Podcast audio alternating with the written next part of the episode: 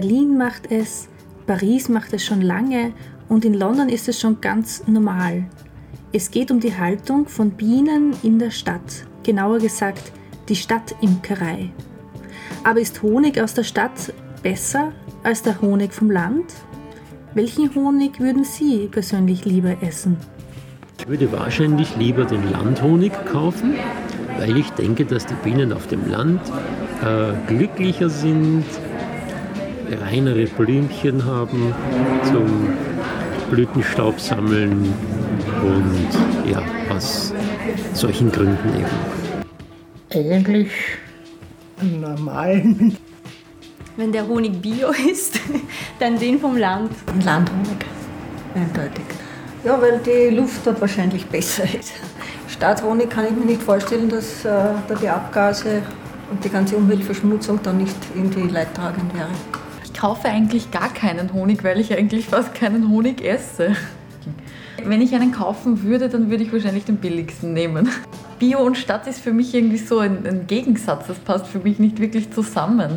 Also spontan sage ich einmal Landhonig, weil ich mir vorstelle, dass die Bienchen auf dem Land glücklich sind und so schön idyllisch von Blume zu Blume oder von Baum zu Baum fliegen und das kann ich mir in der Stadt nicht so gut vorstellen.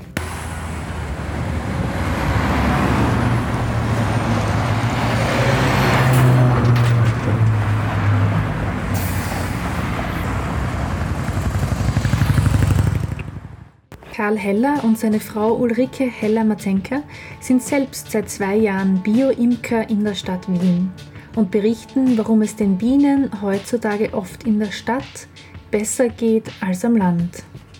Konkret ist ein Imkern im ländlichen Raum, wo Mais und Ölsaaten und andere Feldfrüchte intensiv angebaut werden ja, wo gespritzt wird, wo keine biologische Landwirtschaft betrieben wird, fast nicht mehr möglich. Ja. Weil durch die Monokulturen gibt es zwar hier und da ein Überangebot an Honig, wo die Bienen halt dann die Honigräume füllen und sie ganz gut entwickeln, aber wenn die abgeblüht sind, gibt es nichts mehr. Es fehlt das Wasser. Und dann ist natürlich auch in den letzten Jahren durch einen exzessiven Einsatz von Pflanzenschutzmitteln speziell ähm, Beizmitteln von Saatgut, Maisbeize, Spritzmitteln für Ölsaaten dazu kommen, dass ganze Bienenvölker reihenweise abgestorben sind. Die Bienen sind am Raps geflogen, der Bauch hat drüber gespritzt und die Bienen waren hin, sind nicht mehr zurückgekommen. Oder Maisbeize wirkt sich so aus, dass das Gift im Boden bleibt und das Jahr darauf auf der gleichen Fläche Sonnenblumen angebaut werden, dann ist der Nektar so stark kontaminiert, dass die Bienenvölker erst wieder sterben. Dazu trägt natürlich die österreichische Agrarpolitik bei, weil die äh, Großkonzerne wie Raiffeisen und alle, die dazugehören, verdienen heutzutage mit Pflanzenschutzmitteln, Düngemitteln und Landtechnik wesentlich mehr als einem Produkt selber. Weil je mehr das gespritzt wird, umso mehr Geld in die Kassen für die Konzerne. Und in der Stadt hat man die Einflüsse natürlich nicht, und gerade in Wien, wo es ja sehr viele große Naturschutzgebiete gibt, hat der Imker einen ganz einen großen Vorteil.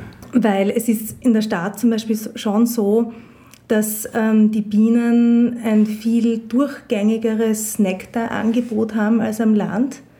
Weil in der Stadt ist es einfach so, da blüht immer irgendwas. Gell? Also es blühen in den Parks, gibt es die verschiedensten Bäume und die Blumenkisteln, die Gstetten, also überall blüht irgendwas den ganzen Sommer hinweg. Und am Land ist es halt oft leider so, wenn da ein Rapsfeld ist und die Bienen stehen dort, dann haben sie natürlich den Nektar vom Raps. Aber wenn das abgeblüht ist, dann gibt es nichts. Dann ist rundherum Agrarsteppe. Und man muss eigentlich mit den Bienen weg von dort, weil die würden verhungern. Die könnten dort gar nicht überleben, weil es einfach keine Vielfalt mehr in der Landschaft gibt. Gut, das heißt, die Bienen bleiben meist in der Stadt vom Pestizideinsatz verschont. Aber wie ist das mit den Abgasen? Also Wien im ganz Speziellen hat eine sehr gute und saubere Luft. Und die Blüte selbst ist so eine kurze Zeit nur geöffnet, dass da eine Kontaminierung durch Abgase nicht wirklich relevant ist.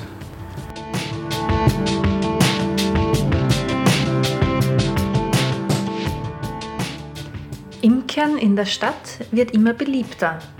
Allein in Wien gibt es bereits rund 550 sogenannte Stadtimker. Da gibt es zum Beispiel Imker und Imkerinnen, die ihre Bienenstöcke mitten im vierten Bezirk auf einer Dachterrasse aufstellen. Andere betreuen ihre Völker in Schrebergärten, im naheliegenden Wienerwald und auch in der Lobau. Aber auch mitten im ersten Bezirk wird das flüssige Gold geerntet. So summt und surrt es auf dem Dach des Burgtheaters, des Naturhistorischen Museums und auch unter der goldenen Kuppel der Sezession. Familie Heller hat ihre Stöcke im Westen Wiens im Wienerwald stehen. Warum sie die Arbeit mit den Bienen schätzen? Das Faszinierende an den Bienen ist für mich eigentlich der, der Moment, wenn man diesen Stock aufmacht und es kommt erstens einmal ein irrsinnig guter Geruch raus und ein, im ersten Moment ist es eigentlich ein, ein chaotisches Gewurl an Bienen, aber im gleichen Moment ist es eine total beruhigende Stimmung, die die Bienen ausstrahlen. Und irgendwie fühle ich mich da jedes Mal sehr geehrt, wenn man da einfach reinschauen kann und mit den Bienen arbeiten darf mit so einem komplexen System einfach zu tun haben darf.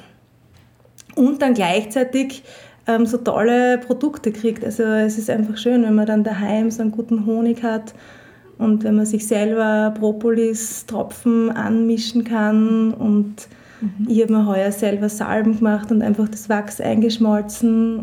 Das Faszinierende an Bienen ist, dass äh, zielorientierte Arbeiten an einem gemeinsamen Ganzen, dass das Volk als solches überlebt, wobei das Individuum, die Einzelne, nichts zählt. Ja, die Königin, äh, das ist eigentlich der zentrale Punkt im Bienenvolk von der Königin und von der Pheromonabsonderung der Königin geht eigentlich alles aus. Die ganze Stimmung im Bienenvolk. Die Königin wird durch eine spezielle Beigabe des Futtersaftes zur einjährigen Maden in sogenannten Weißelzellen gezogen. Äh, Königin braucht 16 Tage, bis sie schlüpft. Und wenn sie dann begattet ist, legt sie Eier bis zu ihrem Lebensende. Und der Königin kann ja, sieben Jahre alt werden, wobei sie dann immer mehr viel leistungsfähig ist und legt bis zu 2000 Eier pro Tag. Dann immer schwächer und somit wird auch der Pheromonausstoß schwächer, somit weiß das Bienenvolk, die ist nicht mehr, mehr sehr viel wert. Der natürliche Verjüngungsvorgang ist eigentlich der, dass ähm, Königin, eine alte Königin mit den Altbienen auszieht aus dem Bienenstock in der Schwarmzeit und dann sich ein neues Zuhause sucht. Das passiert meistens vor der, vor der Sommersonnenwende, wenn die Wildrosen, die, die Hagebutten in voller Blüte stehen. Das ist so ein Indikator. Und das ist eine gesunderhaltende Maßnahme, weil alte Bienen mit der alten Königin gehen und machen sich ein neues Zuhause und lassen jungen Bienen mit junger Königin zurück. Der Berufsimker will das natürlich, das unkontrollierte Schwärmen nicht wirklich. Somit haben sie auch nur versucht, durch Selektion schwarmträge Bienenrassen rauszuzüchten. Ja, was natürlich auch den Nachteil hat, dass Völker, die überhaupt nicht mehr schwärmen, auch stark an Vitalität leiden in den meisten Imkereien werden die Königinnen so nach zwei bis maximal drei Jahren ausgetauscht, weil sie dann einfach nicht mehr so viel Eier legen, dass sie diese starken Völker am Leben halten können. Es gibt die drei Hauptakteure, wenn man so sagen kann. Also es gibt einmal die Königin, das ist ja eh sehr bekannt. Und dann gibt es die Arbeiterbienen. Und dann gibt es noch die Drohnen, das sind die, die männlichen Bienen. Und die ganzen zusammen, das gefällt mir persönlich sehr gut, bilden den sogenannten Bien. Das heißt, da gibt es auch einen eigenen Begriff eben für diesen Gesamtorganismus, den Bienenstock. Und genau dazu sagt man eben auch der Bien, weil eben wirklich alle drei sehr intensiv miteinander kommunizieren und auch voneinander abhängen. Es ist zum Beispiel auch so, dass die Arbeiterbienen durchaus bestimmen, welche Königin sie wollen. Und wenn ihnen eine Königin nicht passt, dann bringen sie die auch um und ziehen sich eine neue Königin. Also es ist nicht so, dass die Königin alles vorgibt. Also sie muss einfach auch dazu passen.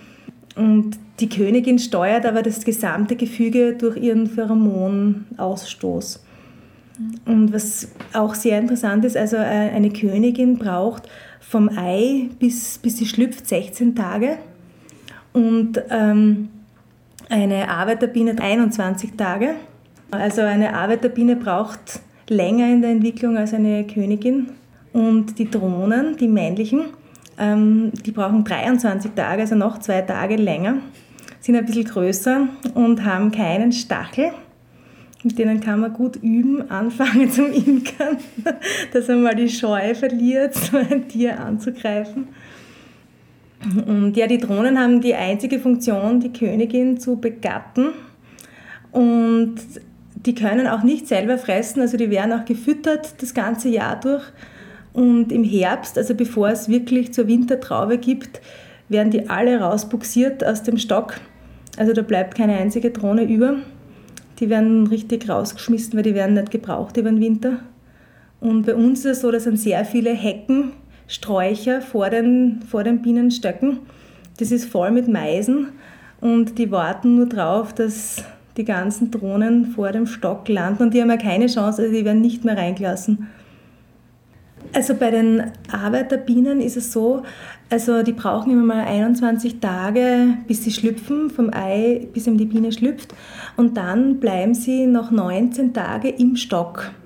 Und da ähm, müssen sie eine ganz genaue ähm, Auswahl an Arbeiten durchlaufen. Also es fängt eben an, dass sie die, die Brut pflegen müssen, dass sie den Stock sauber halten, dass sie dann den Honig entgegennehmen weil es ist so, also eine Sammelbiene, die draußen ist, die darf ja nicht mehr in den Stock hinein. Die übergibt unten den Honig an die anderen Bienen im Stock, weil das wäre zu gefährlich für das Volk, weil die kann einfach zu viel Krankheiten einschleppen. Und eben das, die Jungbienen übernehmen dann eben den Honig von den Bienen, die draußen sind. Und dann, also wenn sie am, am 19. Tag wird sie dann eine Wächterbiene. Das heißt, es sind die Bienen, die am Flugloch sitzen und das sind auch die, die dann wirklich stechen, wenn man mal vorn reinschaut. Das, das sind die, die einfach den Bienenstock bewachen und ganz genau kontrollieren, dass keine falsche Biene reinfliegt, dass keine Wespe reinfliegt und ja, die einfach den Stock bewachen. Und da haben sie auch schon zum ersten Mal dann Kontakt zur Außenwelt. Und dann, wenn sie eben erfolgreiche Wächterbiene waren, dann dürfen sie ausfliegen und eben anfangen zum Nektar und Pollen sammeln. Und dann ist die Frage, wie lange sie leben. Also dann kann natürlich sofort die berühmte Meise kommen und die Biene ist weg. Aber im Schnitt würde ich sagen, leben sie dann so ein, zwei Wochen.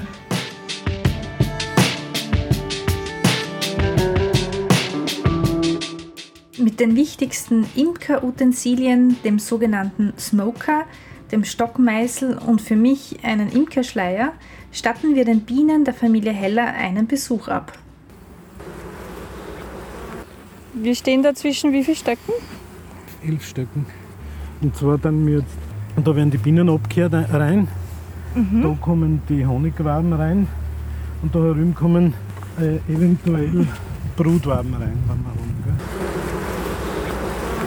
Also das Ding da heißt Stockenmeißel und das ist eigentlich das wichtigste Werkzeug, mit dem die Bienenkästen aufmacht, weil die werden ja zugekittert mit Propolis, um den Stock nach außen hin abzudichten.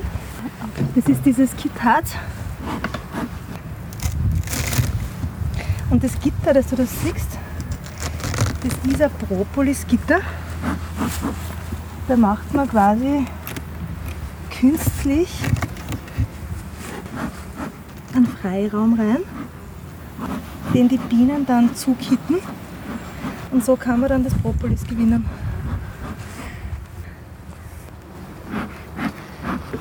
Und zum Beispiel das, was du da siehst, das Braune, kannst du mal riechen. Das ist, das ist eben das Propolis. Und das werden wir auch heute schon mitnehmen.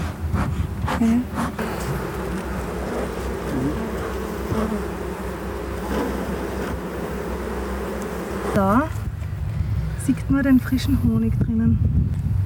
Also das, der eine ist schon verdeckelt, Aha. wo das Wachs drüber ist und was so rausleuchtet. Das ist der frische Honig. Und du siehst ja, die Bienen, jetzt haben sie einen Stress, gell? weil eben irgendwer macht den Stock auf und zieht die Wabe raus. Jetzt saugen sie sich gerade mit Honig voll. Ich weiß nicht, was passiert.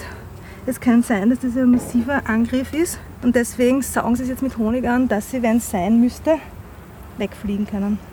Mit Honig. Und da wird gebaut, hier wird gebaut, die Leute sind brav. Ich, ich schaue mir es jetzt nur an, wie es geht, gell? aber denen geht es gut.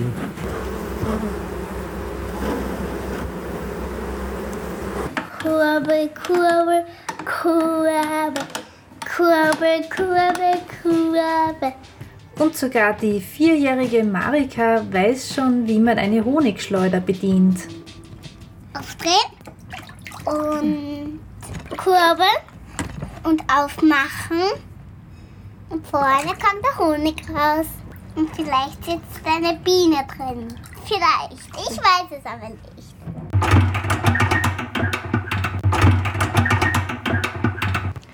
Das ist jetzt die letzte Honigernte für heuer. Ich habe jetzt einmal vier Waben entdeckelt. Das heißt, ich habe dieses feine Wachs, mit dem die einzelnen Waben verschlossen sind, mit einer Entdeckelungsgabel runtergeschabt. Das ist ein ganz äh, hochwertiges, feines Wachs. Und die Waben, die kommen jetzt in die Schleuder rein. Die stellt man einfach rein verschließt sie mit einem Deckel und dreht mit der Kurbel. Und die beginnen sich jetzt schon zu drehen. Und der Honig fliegt aus den Waben.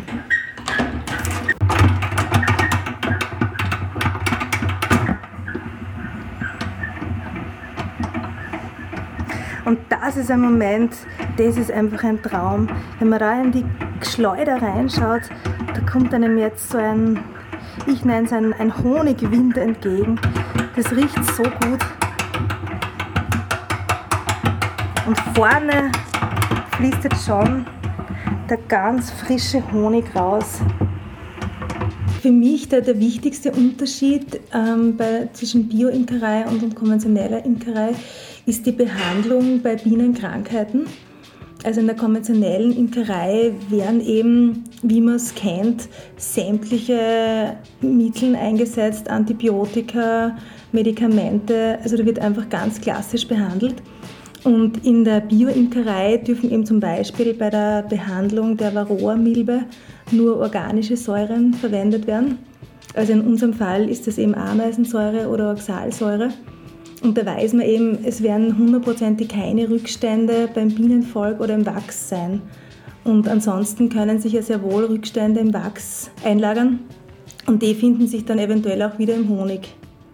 Und also ein anderer sehr wichtiger Aspekt für mich ist, dass man auf eine sehr bienenfreundliche Haltung achten muss. Also da geht es für mich einfach auch um den Respekt vor den Tieren. Also zum Beispiel bei der konventionellen Imkerei ist es auch durchwegs Praxis, den Königinnen die Flügel zu stutzen, damit sie eben nicht schwärmen können, sondern die würden dann einfach aus dem Stock, wenn Schwarmzeit ist, rausgehen und plumpsen dann ins Gras und bleiben dort liegen, weil sie können nicht fliegen. Ähm, das ist natürlich in der Bioimkerei nicht zugelassen. Also Biohonig äh, in einem Supermarkt erkennt man am besten daran, äh, dass man eben schaut, ob die Bezeichnung einmal Biohonig drauf ist. Es muss einmal draufstehen aus biologischer Landwirtschaft oder aus biologischer Imkerei. Und dann ist eben ganz wichtig, dass auf dem Etikett das neue EU-Bio-Logo drauf ist. Äh, das ist so ein, ein Blatt, das aus den zwölf EU-Sternen besteht auf grünem Hintergrund. Und das gibt es jetzt seit äh, Juli 2010. Und das zeigt eben, dass es nach den EU-Bio-Richtlinien produziert wurde. Und zum Beispiel bei unserem Honig ist eben auch dieses EU-Bioblatt und daneben ist das Logo unserer Bio-Kontrollstelle. Bei uns ist das die Kontrollstelle BIOS äh, mit eben der genauen Betriebsnummer. Und wenn das alles drauf ist, dann kann man sicher sein, dass der Honig nach biologischen Richtlinien produziert wurde. Wer jetzt Lust auf Biohonig bekommen hat und sich fragt, wie er oder sie an das flüssige Gold in Österreich kommt, kann auf die Webseite von Bio Austria gehen. Unter Biomaps das Stichwort Honig eingeben und schon erhält man eine Liste an Bioläden, in denen auch Biohonig angeboten wird. Wer von der Familie Heller ein Glas Honig möchte, kann ganz unkompliziert ein Mail an honigstadt.gmx.at schicken. Und wer mehr über Bienen erfahren möchte, der kann sich den Film Modern Honey von Markus Imhoff anschauen. Und Marika, schmeckt der Biohonig gut? Ja! Stech.